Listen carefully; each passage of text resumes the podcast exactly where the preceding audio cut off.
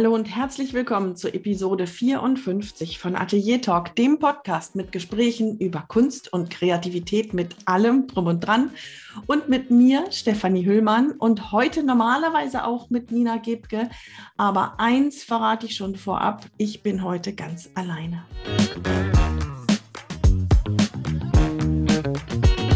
Ja, jedes zweite Mal führe ich Gespräche mit interessanten Gästen und Künstlern und Kreativen.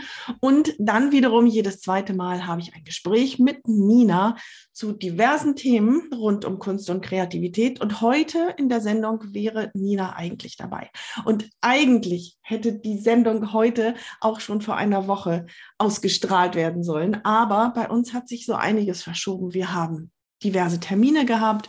Wir haben dann die Aufnahme dieser Sendung terminiert auf ganz knapp vor dem Erscheinen der Sendung. Tja, und wie das dann so kam oder wie es dann so kommt manches Mal, es gab Krankheiten, es gab Probleme, wir haben das verschieben müssen, eine Woche später so. Und jetzt ist ganz was Trauriges passiert. Ninas lieber Hund Mathilda ist gestorben. 14 Jahre lang hat das liebe Tier die Familie begleitet und ist ein Familienmitglied gewesen natürlich und ist jetzt ähm, ja still und ruhig zu Hause eingeschlafen und Nina hat gesagt, sei mir nicht böse, aber bitte nicht, keine Aufnahmen zur Zeit.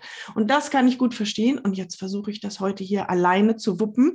Ich habe ein bisschen Unterstützung mit meinem Lieblingstee und einer wunderschönen Tasse, die Nina mir mal geschenkt hat. Und mit den beiden zusammen versuche ich das zu schaffen. Was habe ich euch mitgebracht? Wir haben inzwischen 25 Gespräche ähm, aufgenommen mit Künstlern, Künstlerinnen, Kreativen. 24 davon habt ihr schon gehört. Die 25. ist schon im Kasten. Die erscheint nächste Woche. Und ich habe irgendwann mal angefangen, mir, mir Dinge zu notieren, mir Stichworte aufzuschreiben, weil mir mit der Zeit aufgefallen ist, dass sich manche Dinge ähm, in sehr vielen Gesprächen immer und immer wieder finden, auf unterschiedliche Art und Weise. Aber es gibt so ein paar Dinge, die mich haben stutzen lassen. Ähm, und ich habe meine zehn größten Learnings hier mal zusammengestellt oder meine zehn, ja, mein, meine Top 10 Takeaways, nenne ich sie mal, zusammengestellt und die habe ich euch heute mitgebracht. Die zehn Punkte, die sich eigentlich durch alle Gespräche führen. Wir machen das kurz und knapp und kompakt. Und ich glaube, dass man ein paar Dinge davon ja einfach mal entweder so hören und wieder vergessen kann oder aber auch ein paar Dinge auf die eigene Kunst und auf die eigenen Dinge, mh, hm, die Sachen zu reflektieren, übertragen kann. Bevor ich jetzt hier zu lange und langatmig aushole, fangen wir an mit Punkt 10. Moment, wo sind meine Stichpunkte? Ach hier, genau. Alle sind aufgeregt. Immer. Und ich auch. Und das hat mich echt erstaunt. Wir haben ja auch Leute hier, die, die es eigentlich gewohnt sind, vorne zu stehen, die es gewohnt sind, Erfolg zu haben und sich zu zeigen. Und trotzdem ist da immer dieser erste Anfangsruck, ich würde mal sagen bei 99 Prozent. Und ich habe 25 Gespräche geführt. Insgesamt ist dies jetzt die 54. Sendung und trotzdem, immer ist da vorher diese kleine Hürde, über die ich auch rüber muss, um die Sendung aufzunehmen. Das ist doch spannend, oder? Und ich finde es eigentlich auch nicht selbstverständlich. Niemand zwingt die Leute, ähm, diese Gespräche mit mir zu führen. Niemand zwingt mich, diese Sendung aufzunehmen. Aber trotzdem geben wir uns alle diesen Ruck und machen es. Und als ich das gemerkt habe, habe ich gedacht, wie cool ist denn das? Und wahrscheinlich ist das etwas, was wir auch für unsere Kunst brauchen. Ich, ich kenne dieses Gefühl, dass ich irgendwie nicht anfangen kann, dass ich nicht weiter weiß und trotzdem mache ich es dann immer wieder. Und zu wissen, dass man das kann, das ist toll. Also, das war Punkt 10. 9 mir ist irgendwann aufgefallen, dass meine Gäste fast alle, nein, nicht fast alle, ich würde sagen alle, eine ganz schonungslose Offenheit mitbringen. Ich glaube, dass das in unserer Gesellschaft und auch vor allen Dingen im Geschäftsleben, im Business Life nicht selbstverständlich ist. Dass man die eigenen Fehler ähm, zeigt, dass man schonungslos über die täglichen oder die allgemeinen Struggles erzählt, die Missentscheidungen, die Umwege, ähm, das, was gar nicht zur Ehre gereicht und die eigenen Probleme offenlegt. Und das Ganze auch noch mit einer gewissen Emotionalität. Und ich habe das Gefühl, dass das der kreativen Welt eigen ist oder, oder sehr viel ähm, akzeptierter ist als in vielen anderen Bereichen unseres Lebens. Und das ist etwas, was ich sehr, sehr genieße. Ähm, ich mag diese, diese Ehrlichkeit gepaart mit Gefühlen, dieses Offensein, ohne dass man ja weiß, wer es alles hört und dazu stehen. Das ist etwas, was immer wieder eine Seite in mir zum Klingen bringt und was ich sehr genieße. Punkt 8. Kunst ja, aber Business auch.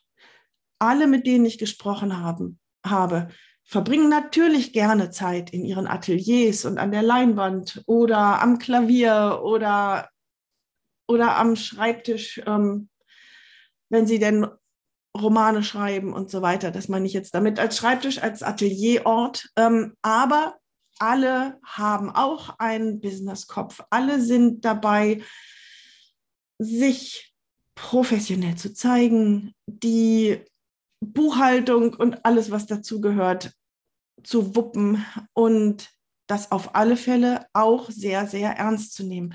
Bei vielen wurde berichtet, dass dieser Teil sehr groß ist, dass man immer mehr Zeit dafür verwendet und das auch nicht unbedingt gerne macht. Manche haben Spaß daran und dazu gehören auch Dinge wie Instagram oder Facebook betreuen ähm, und andere Marketing-Elemente. Das macht manchen auch Spaß, aber es ist ein Teil des Businesses und es wird genauso ernst genommen wie die Kunst selbst. Das habe ich bei allen bemerkt. Nummer sieben. Alle nutzen die kleinen Lücken im geschäftigen Alltag. Alle haben ja Menschen, mit denen sie zu tun haben, Freunde, Verwandte, Familie. Sie haben das Business, von dem ich eben gesprochen habe. Dann gibt es diese ganz normalen Sachen wie Auto zum TÜV bringen, zum Zahnarzt gehen und so weiter. Und alle haben volle Alltage. Und da ist niemand, der wartet, bis die Inspiration anfliegt, angeflogen kommt und man Stunden oder Tage am Stück Zeit hat. Nein, alle nutzen auch die kurze, knappe Zeit zwischen zum Beispiel nach Hause kommen und Essen kochen ähm, oder die Zeit im, im Wartezimmer beim Zahnarzt. Es, alle sind, sind sehr geübt darin, diese kleinen Lücken für sich zu nutzen, auch für die Kreativität oder eben auch für die Business-Teile. Aber eben sehr, sehr viel auch für die Kreativität. Menschen, die normalerweise an der Leinwand stehen, haben ein kleines Skizzenbuch in der Hosentasche. Leute, die ganze Romane schreiben, ähm, machen sich Notizen zu Charakteren und so weiter. Und das hat mich sehr beeindruckt. Ähm, ich glaube, dass es tatsächlich der einzige Weg, auch wirklich voranzukommen. Denn wenn wir warten, dass die Stimmung gerade richtig ist und dann jetzt auch vier, fünf Stunden am Stück vor uns liegen in einem großen Raum, in dem wir uns ausbreiten können, ich glaube, wenn das alle täten, dann hätten wir so gut wie keine Kunst mehr hier auf der Welt. Sechstens, alle kämpfen auch mit inneren Hürden, mit Problemen, mit Slumps, mit Lustlosigkeit, mit Zweifeln, ähm, mit kreativen Löchern, mit Blockaden. Auf irgendeine Art und Weise haben sie alle damit zu tun. Es fließt nicht immer alles von alleine. Fangen diese Menschen dann an, sich selbst auch anzuzweifeln? Ja, durchaus. Das gibt es auch. Das, das habe ich manches Mal in den Gesprächen, die dann noch sich anschließen an das Gespräch geführt, aber wir haben auch solche Sachen gehört, dass dann plötzlich der innere Kritiker kommt, ähm, wenn wenn es einfach nicht fließt, wenn ähm, der Erfolg sich nicht einstellt, wenn man selber das Gefühl hat, dass man gegen zu, groß, zu große innere Hürden ankämpft, ja, dann kommen Zweifel. Aber trotzdem, trotzdem machen diese Menschen weiter. Und ich glaube, es ist so ein bisschen auch das, was ich am Punkt, an, Punkt 1 gesagt habe, diesen, ähm, dass alle aufgeregt sind, diesen inneren, diese innere Hürde von alleine über, zu überspringen und vielleicht überspringen zu müssen. Da, dazu kommen wir gleich noch. Punkt 5, was dabei hilft, sind Routinen. Ich bin so beeindruckt, was für eine Rolle Routinen spielen. Eigentlich bei allen, die ihre Kunst professionell verfolgen, die auch einen gewissen Erfolg erzielen damit. Wie auch immer man Erfolg jetzt definiert, das, das will ich ganz außen vor stehen lassen. Aber all diese Menschen ähm, haben ihre Routinen. Das sind zum Teil Tagesroutinen, das sind Wochenroutinen. Manche haben auch gewisse Routinen über das Jahr. Da sind Zeiten, in denen sie bestimmte Dinge machen oder in denen sie sich ausruhen. Das ist vorgeplant bei manchen. Aber ähm, egal in welcher Form, diese Routinen haben eine Rolle, wie ich sie vor Beginn meiner Gespräche nicht erwartet habe. Sie stützen, sie helfen dabei, dass man nicht jeden Tag neu überlegen muss, womit fange ich an, wie mache ich jetzt weiter, sondern es ist einfach klar, morgens, Montag und Dienstag mache ich das, Mittwoch und Donnerstag fange ich damit an, Freitag, Samstag, Sonntag sieht dann so und so aus. Und der Tag geht dann in, in gewisser vorbestimmter, vorentschiedener Routine weiter. Natürlich mit einer Flexibilität. Da ist niemand, der starr daran festhält. Ähm, ich bemerke gleichzeitig eine große Flexibilität, aber die Routinen sind Kern des Tages und ja, wie gesagt, Wochen- oder Jahresablaufs. Punkt 4. Veränderung ist normal. Vielleicht ist das auch ein, hängt das auch ein bisschen mit den Routinen zusammen, was ich eben gesagt habe. Da bleibt eine gewisse Flexibilität. Und diese Routinen sind auch nicht starr, die ändern sich im Laufe der Zeit, aber so ändert sich auch alles. Ich habe immer wieder Gespräche geführt, in denen es darum ging, wie sich die eigene Kunst verändert hat, wie man vom Zeichnen zum Schreiben kam, wie man ähm, ja innerhalb der Malerei sich total verändert hat. Diese Veränderung zieht sich durch alles durch und wird beobachtet und wird aufgegriffen und wird zelebriert und so führt das eine zum anderen. Die eigene Stimme zu entwickeln ist ja eigentlich immer Ziel jedes Künstlers, jeder Künstlerin, die eigene Stimme zu finden in der Kunst ja, aber sie ist nicht starr, sie wird weiterentwickelt und wächst mit dem eigenen Leben. Das habe ich überall durchgehört und das finde ich sehr, sehr spannend. Damit hängt zusammen auch Punkt 3. Umwege sind normal. Ich habe fast niemanden getroffen in den Gesprächen, der oder die gesagt hat, ja, ich habe Kunst studiert, ich habe mich festgelegt auf, keine Ahnung, Malerei und dann bin ich raus aus der Uni und habe angefangen, meinen Weg zu verfolgen mit der Malerei und stehe jetzt da und da. Da ist niemand, der so einen Weg beschritten hat. Sowas gibt es, sicherlich, keine Frage. Aber die Menschen, mit denen ich gesprochen habe, haben zum Teil riesengroße Umwege gemacht. Die haben angefangen, die meisten haben angefangen mit völlig anderen Berufen und haben entweder die Kunst nebenbei immer weiter verfolgt oder aber auch viele Jahre total vergessen und zugebuddelt. Und das Spannende ist, diese sogenannten Umwege stellen sich, wenn ich mir die Gespräche anhöre, immer heraus als etwas, was die Kunst und das Wissen und dieses ganze Paket positiv beeinflusst. Ohne diese Umwege wären die Menschen nicht da, wo sie jetzt sind.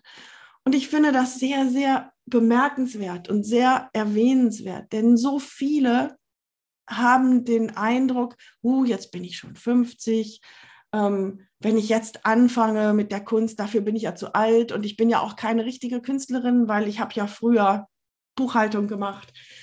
Nein, das ist der ein Teil dieser Person. Und das, die Buchhaltung wird irgendwie einfließen in das, was man später dann kreativ entwickelt. Das, ich finde das ganz, ganz spannend. Diese Umwege sind normal. Punkt zwei. Bei Punkt zwei schaue ich mal nicht auf die Menschen, mit denen ich gesprochen habe, sondern auf mich. Ich habe mit der Zeit gemerkt, dass ich diese Gespräche nicht, also wie soll ich sagen, es ist nicht so, dass ich in die Gespräche starte und jeden Tag dazu Lust habe, ausgeruht bin, mich fit fühle, gesund und guter Laune bin. Nein, es gab durchaus auch Tage, an denen ich ganz kurz vielleicht mal überlegt habe, oh, sage ich den Termin ab, weil ich gar keine Lust hatte, weil ich Kopfschmerzen hatte, weil ich krank war, ähm, weil ich schlecht geschlafen hatte und unkonzentriert war. Ich habe die Gespräche dann trotzdem immer alle geführt und habe festgestellt, es geht. Ja, es geht. Und es hat immer Spaß gemacht. Nach kurzer Zeit bin ich voll dabei und habe das Gespräch geführt und habe mich mitziehen lassen und war hinterher energetisiert. Oder meinetwegen habe ich mich hinterher auch mal ins Bett gelegt, weil es mir nicht gut ging. Aber das Gespräch war toll. Und das ist etwas, was ich gerne auch auf meine Kunst übertragen möchte. An Tagen, an denen äh, keine Lust da ist und ja, die Energie fehlt und vielleicht auch die Gesundheit fehlt, dann macht es Sinn, der Kunst wenigstens eine Chance zu geben und mal wieder diese kleine innere Hürde oder manches Mal auch die größere zu überwinden und es wenigstens zu versuchen. Wenn ich das mit anderen Menschen kann, dann möchte ich das auch mit der Kunst versuchen. Aber natürlich ist es ideal, wenn ich ausgeruht und fit und fröhlich bin und mir dann erst einmal eine Minute lang oder zwei Minuten eine Insel baue, so nenne ich das, oder dieses Gefühl habe ich so innerlich, dass ich mich auf diese Insel zurückziehe, mich konzentriere, mich auf das Gespräch einstelle, ähm, die Augen schließe, ein bisschen hineinfühle, was da kommen wird und dann starte. Das sind die tollen und perfekten Tage. Und auch das möchte ich auf die Kunst übertragen, weil das mache ich eigentlich mit der Kunst selten. Ich gehe dann an die Leinwand oder an das Papier und fange an, aber mich einmal kurz für ein, zwei Minuten auf diese Insel zurückzuziehen und, und dann mich in die Kunst ähm, hineinzuknien, das habe ich tatsächlich, ich vergesse das immer. Das habe ich so gut wie noch nie gemacht. Ich habe das aber beobachtet, dass ich das für diese Gespräche mache und es ist durchaus förderlich. Also diese beiden Sachen habe ich über mich gelernt und ja, kann sie eigentlich ähm, ein bisschen verallgemeinern.